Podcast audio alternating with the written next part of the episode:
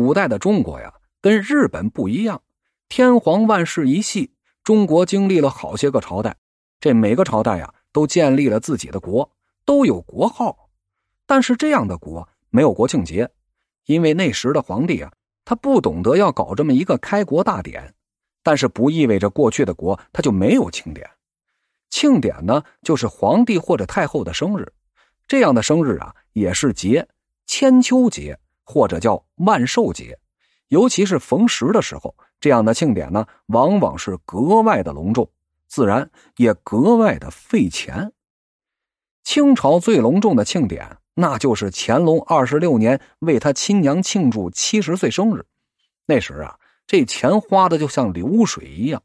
不过呢，当时正值清朝的盛期，内忧外患皆无，国力强盛，浪费点银两似乎也不太伤元气。反正这国库有钱，往外掏就是了。第二个盛典呢，就是一八九四年西太后庆祝自家六十岁生日。第一个庆典呢，是做了皇帝的儿子为自己的亲娘撑口袋，打着孝道的名义摆谱，属于儿子孝敬娘。而这第二个庆典呢，名义上固然也是儿子孝敬娘，亲政了的光绪给名义上的娘过生日，但谁都知道，光绪亲了政。当家人还是西太后啊，这过生日不过是自己给自己整点热闹，自己给自己办点事儿。但是有钱办庆典是一回事儿，没钱也要强办，那就是另一回事儿了。自打齐祥政变开始之后，西太后啊，等于是当了三十四年的家，她自我感觉不错。太平军呢是在自己手里给平的，洋务也办了，还跟法国人打了一仗。虽说呀丢了越南。他毕竟没伤筋动骨啊，甚至拍马屁的呀，他都说是中兴了。可是太平天国这场大乱呢，实在是太大了，光人口就损失了不止一个亿。这举国上下几乎没有什么地方没有过战乱，元气大伤的大清国呢，即使中兴，没有个几十年，那难以复原。况且呢，这个老大帝国，西方列强还总是惦记着。大的侵略不多，小的纷扰不断。东方崛起的日本，从这明治维新开始啊，就惦记着吃掉朝鲜和中国。这中日之间的较量呢，一直都没有了结。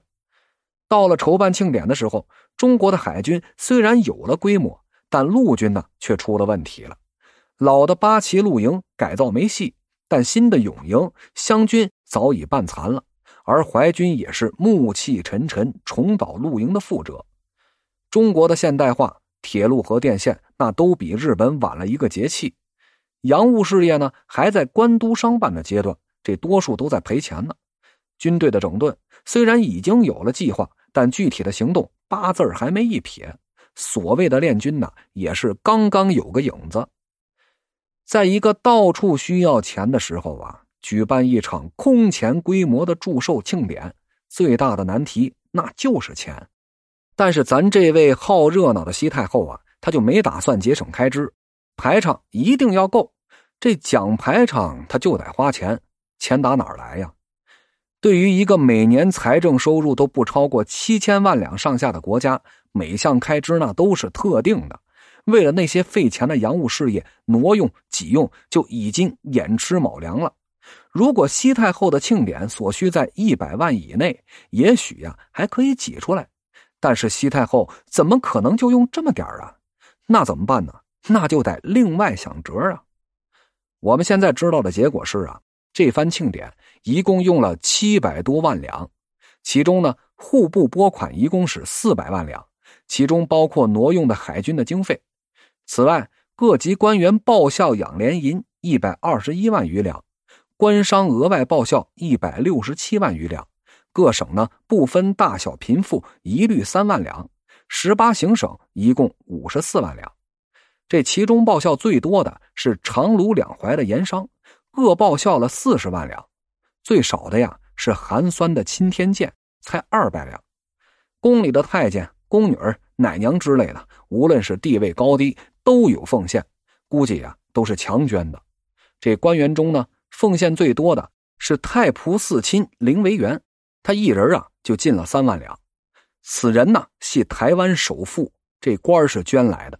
总税务司赫德也很识趣，孝敬了老佛爷一万两，因此呢，还得到了老佛爷的传旨嘉奖呢。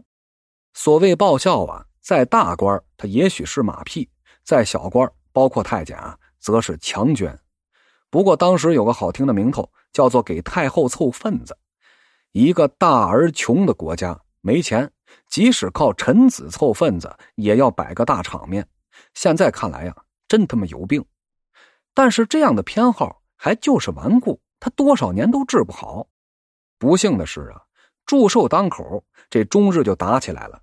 西太后实在不好意思在京里大办，于是就下令规模缩小，只在宫里办。否则呀，七百万那肯定不够。日本那边啊也有报效，从天皇开始省钱，国民是节衣缩食凑海军的经费呀。我们这边呢，大家凑份子。挤占海军的经费干什么呀？给太后过寿啊！这两边的仗能打成什么样？他其实早就胜负已判了。说起来呀，西太后在统治者中啊，他还算是个明白人。但即使这样的明白人，国家也是用来给他享受的。伤及他的权势，损害了他的享受，这怎么都不行。除非呀，天塌地陷，连吃喝都没了，像庚子年那样逃一回难，才能好一点。